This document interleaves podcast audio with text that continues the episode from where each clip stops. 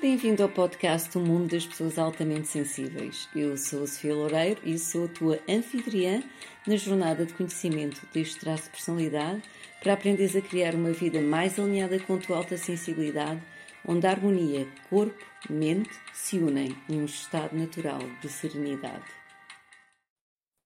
Olá e bem-vindos a mais um episódio de Um Mundo das Pessoas Altamente Sensíveis. Eu hoje vou falar de um tema que eu considero, pelo menos, muito interessante, que é a gestão de conflitos. É algo que nós definitivamente evitamos. As vozes altas, a perda de controle, a tensão, o criticismo, portanto, isto são tudo coisas que nos afetam uh, profundamente e eu então vou falar de algumas dicas importantes a termos em conta durante estas alturas. Eu sou a Sofia Loureiro e guio pessoas altamente sensíveis a equilibrar o seu sistema nervoso e a viver em serenidade no corpo e na mente com o dom da alta sensibilidade através de práticas de saúde natural práticas de psicologia positiva e exercícios de mindfulness. Então, existem várias razões pela qual nós uh, evitamos os conflitos e entre elas estão, por exemplo, o alto grau de empatia que as pessoas altamente sensíveis sentem devido à sua grande atividade a nível dos neurónios espelho do sistema nervoso. Portanto, isto faz com que nós nos ponhamos facilmente na posição do outro, então, para nós, eh, realmente, um conflito, nós começamos sempre a pensar o que é que o outro vai sentir, será que o vamos magoar, se eu disser isto ele vai ficar ofendido, e então, muitas vezes, então, evitamos o confronto devido a esta razão. Outra razão pela qual evitamos confrontos é devido à intensidade emocional destas situações. Eu lembro-me, por exemplo, da última vez que eu tive um conflito que acabou em gritos, eu fiquei a tremer durante algum tempo assim por dentro devido à descarga de adrenalina, que acabou por durar algumas horas e depois veio toda aquela ruminação, ou seja, depois aqueles pensamentos que ficam aqui colados à mente e que ficamos a remoer, eu devia ter dito, ele não disse, ele não sei quê. Portanto, há muita intensidade emocional aqui e nós já sabemos que a resposta emocional intensa e profunda é também uma das características deste traço de temperamento de alta sensibilidade. E depois também outra razão pela qual nós evitamos confrontos é que nós realmente não somos de respostas rápidas. Não sei se vocês já, já repararam, mas em mim eu não sou uma daquelas pessoas que dê respostas rápidas. É como se nós tivéssemos toda aquela informação que processamos de uma forma muito profunda, eh, muito bem arrumadinha ali no cérebro, então vamos há algum tempo a aceder a ela, a abrir as gavetinhas, a ir buscar a resposta certa e tudo isto, e realmente quando estamos perante um conflito, um confronto, normalmente eh, há que haver aquela resposta rápida, não é? Então, o que é que nós podemos uh, ter em conta nestas alturas de confronto ou de conflitos na nossa vida perante, portanto, estas situações? Uma das coisas a ter em conta é definitivamente a atitude passiva, agressiva a que alguns de nós uh, pode recorrer durante estas situações. Uh, portanto, uh, este tipo de atitude é um comportamento que deriva realmente do, do medo de enfrentar um conflito diretamente, ou seja, acabamos por uh, não dizer abertamente quais são os nossos sentimentos, quais é que são as nossas opiniões, quais é que são as nossas necessidades naquela situação e então engolimos. E depois o que é que vai acontecer? Em vez de enfrentarmos a situação de uma forma direta e aberta e assertiva, vamos então engolir e depois, mais tarde, como ficamos a remoer, talvez o que vamos fazer é enfrentá-la uh, ou abordá-la de uma forma indireta ou passiva, com comentários sarcásticos, com o tratamento do silêncio, ou essa pessoa pede-nos uma coisa e nós por acaso até nos esquecemos de a fazer. Portanto, isto é tudo, faz parte de um comportamento passivo-agressivo. Portanto, nós não estamos diretamente hum, a abordar a questão, a confrontar, mas estamos de uma forma indireta e passiva realmente a reagir a ela. E isto comparo muitas vezes como se fosse uma bola de praia nós tentamos empurrar para baixo d'água só para saber que ela depois vai sair com muito mais força para a superfície. Portanto, acaba por ser realmente mais saudável nós uh, sermos assertivos na altura, porque depois as outras pessoas nem sequer percebem porque é que nós explodimos às vezes por um pormenor tão ínfimo, não é? E nós não explodi e nós explodimos porque nós, a verdade é que quando foi a altura do confronto, nós não conseguimos abordá-lo de forma direta. Eu não sei se isso já, já vos aconteceu, a mim acontecia-me bastante vezes e realmente tudo mudou na minha vida a partir da altura em que eu descobri que era uma pessoa altamente sensível.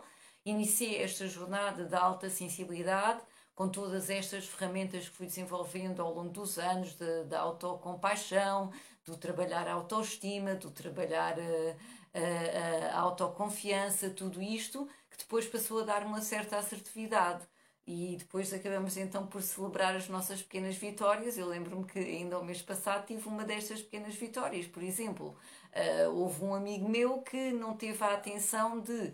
Hum, quando nós íamos para comer, eu já tinha servido e metido os pratos da mesa e ele, em vez de se sentar, ag sentar, agarrou no telefone e começou a fazer telefonemas. Pronto, eram telefonemas de trabalho, tudo bem. O que aconteceu é que eu acabei por comer sozinha depois de ter esperado quase duas horas por ele uh, levantei-me, fui trabalhar para o computador e realmente estava com aquela coisa toda em ebulição, enquanto ele ainda estava a fazer os telefonemas, então comecei a praticar mindfulness. Comecei a sentir as sensações dentro de mim e perguntei-me: uh, será que eu consigo estar com isto? Tentei-me concentrar no trabalho e não consegui. Aliás, estava a escrever um post para o blog um, e não conseguia. Então, o que é que eu cheguei à conclusão? O que eu cheguei à conclusão é que realmente não conseguia estar com, estar com aqueles sentimentos, eram demasiado fortes para mim. Então, em poucos minutos, o que eu fiz é que eu arranjei uma boleia para voltar a casa, portanto, isto eu estava em casa do meu amigo, arranjei uma boleia para voltar a casa. Quando esse meu amigo finalmente acabou os telefonemas, eu comuniquei com ele de uma forma não violenta, que já vou falar uh, agora a seguir como é que foi, portanto, de uma forma não violenta, que estava ressentida e magoada e que preferia ir-me embora do que ficar ali. E como é uma pessoa que me conhecia há muitos anos, uh, portanto há 40 anos mais ou menos, eu até realmente chamei a atenção para a evolução que eu tinha tido na minha pessoa de dizer, como vês, uh, pelo menos eu agora não fiquei a engolir para depois chegar ao fim da jornada, quando ele acabasse o trabalho, eu acabasse de trabalhar no computador e depois explodir por qualquer coisa que ele dissesse. Portanto, eu, eu, eu celebro estas pequenas vitórias. Por exemplo, a Laura também partilhou uh, que ela, num atendimento público, foi recebida de uma forma pouco agradável e ela até dizia que era um bocado irónica e que o primeiro impulso dela tinha sido de responder à letra, mas que ela rapidamente tinha-se apercebido naquela altura que não valia a pena e ela continuou a ser cordial com essa pessoa, prosseguiu o seu dia de forma tranquila e sem entrar em ruminação. Aqui foi um processo diferente. Houve uma aceitação dentro dela, não foi o calar e consentir, ou foi uma aceitação dentro dela, ou seja, ela conseguiu aceder, eh, digamos, à parte mais evoluída do seu cérebro, que é o córtex pré-frontal, que nos dá realmente um, a autorregulação emocional, dá-nos a lógica, dá-nos o pensamento, dá-nos a, compaixão. Então, quando reagimos dessa, eh, a partir de, quando agimos a partir dessa parte de nós, deixamos de entrar naquela reatividade emocional que está mais relacionada com o sistema límbico ou com, com a parte reptiliana não é, do nosso cérebro, da luta e da fuga. Portanto, isto acaba por ser realmente já algum treino nós, perante estas situações, aceder a outras partes do nosso cérebro que são, digamos que, mais evoluídas, porque são, partes mais jovens do nosso cérebro que apareceram, portanto, evolutivamente mais recentes. Portanto, agora, eu o que eu faço realmente é isto, faço um esforço por eh, por expressar-me de forma mais aberta, como é que eu me sinto, quais é que são as minhas necessidades e por vezes o confronto acaba realmente em gritos, eu depois tenho a autocompaixão de saber que não sou perfeita e que realmente estou numa jornada espiritual de crescimento, ok? Mas isto é, é melhor do que nós engolirmos primeiro, ressentirmos depois e depois mais tarde sermos hostil, que é realmente o que acontece com essa atitude passiva-agressiva. Portanto, a primeira dica é realmente tentarmos o máximo possível sermos assertivos e não recorrer a esta atitude passiva-agressiva durante os nossos confrontos. Não sei se vocês concordam, se quiserem, podem partilhar as vossas experiências nos comentários. O segundo aspecto a ter em conta é a famosa pausa sagrada. Há estudos, por exemplo, eh, entre casais que colocam os casais numa sala ligados a aparelhos que vão medir as suas respostas fisiológicas, desde, por exemplo, os batimentos cardíacos, o ritmo cardíaco, a pressão arterial, tudo isto, e depois dão aos, eh, dão aos casais um motivo para conflito. Eles começavam a discutir e, e essa experiência o que fazia é que, passados uns minutos, interrompiam a experiência com a falsa desculpa de que os aparelhos não estavam a medir as coisas bem. Então faziam uma pausa, portanto, as pessoas eram obrigadas a fazer uma pausa naquele conflito, naquela discussão que estavam a ter, e depois, passados uns minutos, diziam que podiam retomar a experiência. Então, o que é que se verificou? Graças a essa pausa, realmente viu-se que quando as pessoas recomeçaram, não é a conversa que estavam a ter, realmente o conflito tinha diminuído. E também existem artigos publicados que provam que a capacidade de nós estarmos num conflito de uma forma plena, presente, ou seja, em mindfulness, também permite acalmar a mente. E isto o que é que quer dizer? É estarmos num conflito com toda a nossa presença, sem estar a fazer juízo de valores, por exemplo, com coisas do passado, mas apenas a ter em conta o que está a acontecer ali no presente. Termos em atenção, por exemplo, o ritmo da nossa respiração, claro que isto é tudo coisas que requerem prática, portanto, não é um, sem ter a prática de, de mindfulness, ou seja, de atenção plena, de estar no presente sem fazer julgamentos, não é sem fazer a prática e na altura do conflito que nós vamos conseguir aceder a esta parte de nós. Portanto, tudo isto realmente acaba por ser práticas que temos que fazer de forma regular, porque o cérebro é como os outros músculos, digamos, ele também precisa de ser treinado. Ah, bem, e é aí que entram as práticas de psicologia positiva e os exercícios de mindfulness. A doutora Elaine Aron, por exemplo, que foi quem descobriu este traço de temperamento nos anos 90, ela também dá o conselho quando nós estamos, por exemplo, num confronto e começamos a ver que estamos a perder o controle, de pedir uma pausa ser sincero e dizer à outra pessoa que eu neste momento não consigo aceder ao melhor de mim, pedir uns minutos de pausa, para depois, quando voltarem a conversar, nós já temos a aceder então a essas partes do nosso cérebro que estão mais calmas, que permitem-nos aceder a todas as informações que nós precisamos naquela altura para dar uma resposta adequada. Portanto, a primeira dica é aprender a sermos mais assertivos e não recorrer a uma atitude passiva-agressiva. A segunda dica é a famosa pausa sagrada, portanto, sempre possível fazer uma pausa quando nós estamos a perder o controle durante um confronto. E a terceira dica envolve logo duas, na verdade, que é nos prepararmos e a comunicação não violenta. Primeira coisa, então, é nos prepararmos. Se nós sabemos que vamos estar perante uma situação que pode levar a um possível conflito, nós, como pessoas altamente sensíveis, até somos muito bons a nos preparar e a ver todas as perspectivas, podemos então escrever num papel porque é que eu tenho este ponto de vista, qual é que é o meu ponto de vista, quais é que são as possíveis objeções, quais é que são as minhas respostas a essas possíveis objeções. Portanto, isso é uma das formas de nos prepararmos para este tipo de situações. Está bem? E outras, sem dúvida, é aprender capacidades de comunicação não violenta.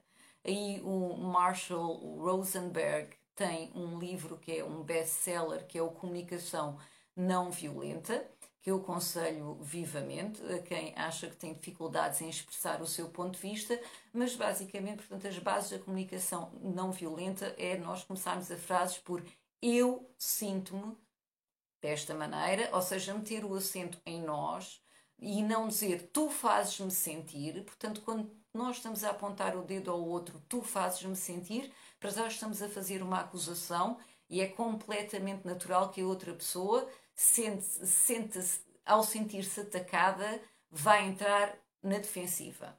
Porque nós estamos a acusá-la, certo? Além disso, estamos a, a, colocar a responsabilidade das emoções na mão das outras pessoas e elas acabam bem então por ter poder sobre nós. Nós acabamos por ser vítimas, não é? Tu fazes-me sentir. Se nós mudarmos isto para nós, eu sinto-me, passamos a ser atores da nossa vida, passamos a ser responsáveis pelas nossas emoções, deixamos o papel de vítima. Então, pronto, uma das formas muito simples é eu sinto-me, e depois pensamos que, de que maneira é que é, quando tu fazes, seja o que for, não é? A atitude que for que nós não gostamos, eh, porque isso não preenche a minha necessidade de. E novamente, qual é que é a necessidade? Foi isto que eu fiz então nessa situação com esse meu amigo, não é? Portanto, quando eu quando eu estava sentada já a comer ele começou a fazer telefonemas, eu depois arrumei as malinhas e tal, arranjei uma boleia para sair dali e, e eu disse isso mesmo. Eu sinto-me magoada, porque quando eu estou sentada já para comer e tu começas a atender telefonemas, isso não preenche a minha necessidade de ser vista e de ser respeitada. E foi exatamente assim que eu disse. E ele percebeu perfeitamente o que é que eu estava a dizer.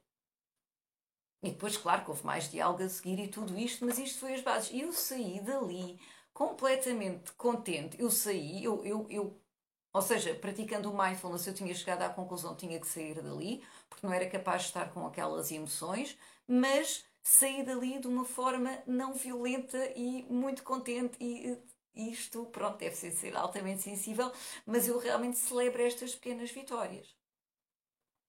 Portanto, consegui ali evitar uh, uma situação potencialmente conflituosa e consegui continuar calma e prosseguir com o meu dia.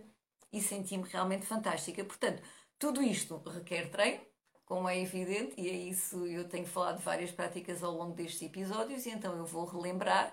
Portanto, aspectos a ter em conta em situações potencialmente conflituosas, não, hum, portanto, não recorrer à atitude passiva, agressiva, ser assertivo e direto sempre que possível, ok? Na expressão das nossas opiniões, dos nossos sentimentos, das nossas necessidades. O segunda dica, sempre possível, fazer uma pausa sagrada se nós começamos a ver, começamos a perder o controle. E terceira dica, preparar-nos sempre que possível, está bem? E recorrer à comunicação não violenta. Portanto, estas são algumas das dicas para as pessoas altamente sensíveis. E então eu vou terminar com uma citação do Marshall Rosenberg, portanto, o autor do livro A Comunicação Não Violenta. Ele é uma pessoa que é negociador de paz, portanto, ele já foi negociador de paz em conflitos na África, no Médio Oriente. Eu acho que qualquer pessoa negociadora de paz definitivamente eh, merece a nossa atenção em relação a este assunto de gerir conflitos. Portanto, diz a, citação: Se as pessoas se perguntassem estas são as necessidades de ambos os lados, estes são os recursos. O que é que pode ser feito para atender essas necessidades? Então, o conflito seria fácil de resolver. Digam-me uh, uh, nos comentários o que é que vocês pensam disso, partilhem as vossas experiências e muito obrigada pela vossa atenção plena e coração presente e até ao próximo episódio de Um Mundo das Pessoas Altamente Sensíveis. Um grande Namaste. Bem-vindo ao podcast O Mundo das Pessoas Altamente Sensíveis. Eu sou a Sofia Loureiro e sou a tua anfitriã na jornada de conhecimento deste traço de personalidade para aprenderes a criar uma vida mais alinhada com a tua alta sensibilidade, onde a harmonia corpo-mente se unem num estado natural de serenidade.